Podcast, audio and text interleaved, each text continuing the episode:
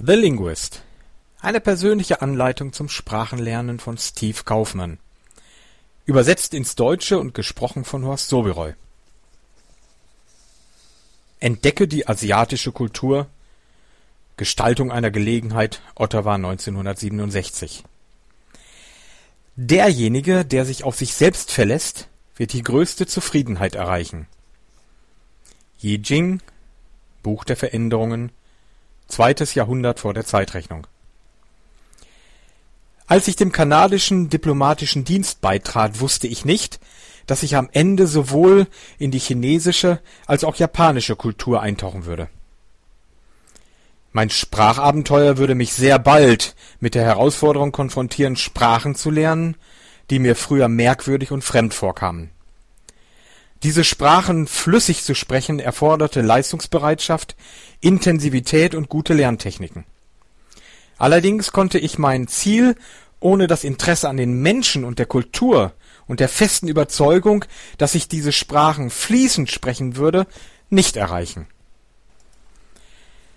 1967 trat ich in der kanadischen Hauptstadt Ottawa meine erste Vollzeitstelle als Mitarbeiter der Handelskommission an die meisten aus unserer Gruppe junger und eifriger Handelskommissare in der Ausbildung hatten die Vorstellung, ihrem Land in interessanten ausländischen Posten zu dienen.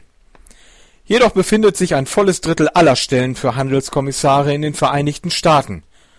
Jeder wollte einer Anstellung in Cleveland oder Buffalo entgehen.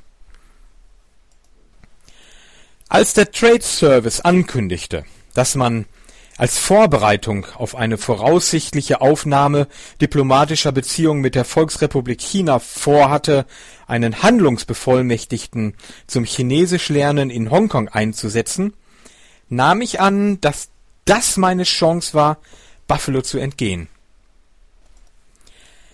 Ich fing an, Chinesischunterricht bei einem älteren chinesischen Mann in Ottawa zu nehmen.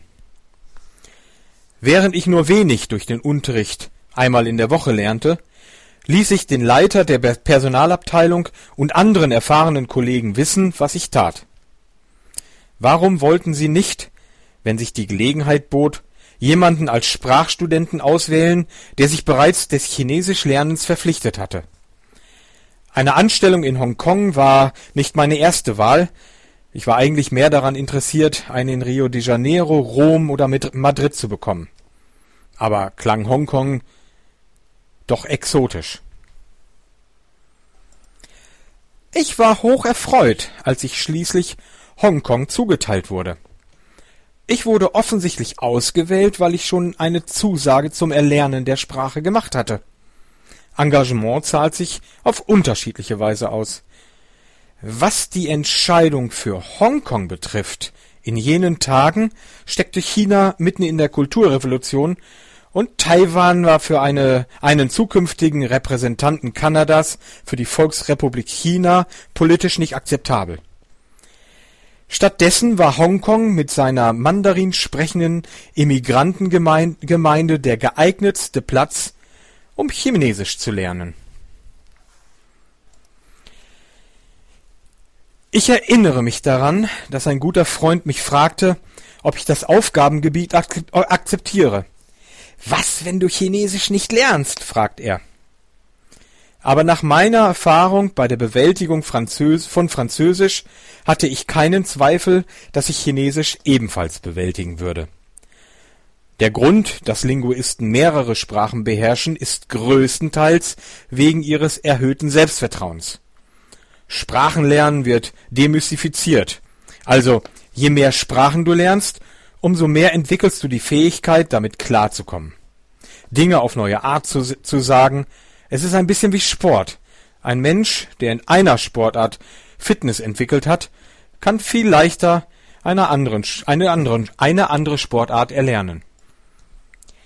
Mein freundlicher Chinesischlehrer im fernen Ottawa hatte mich gewarnt, mich vor dem Zauber der attraktiven Mädchen in Hongkong vorzusehen, aber ich beherzigte seinen Rat nicht. Irgendwann traf ich meine Frau Carmen in Hongkong, und mehr als dreißig Jahre später sind wir noch glücklich verheiratet mit zwei Söhnen und fünf Enkelkindern. Allerdings wusste ich das nicht, als ich das erste Mal in den fernen Osten loszog.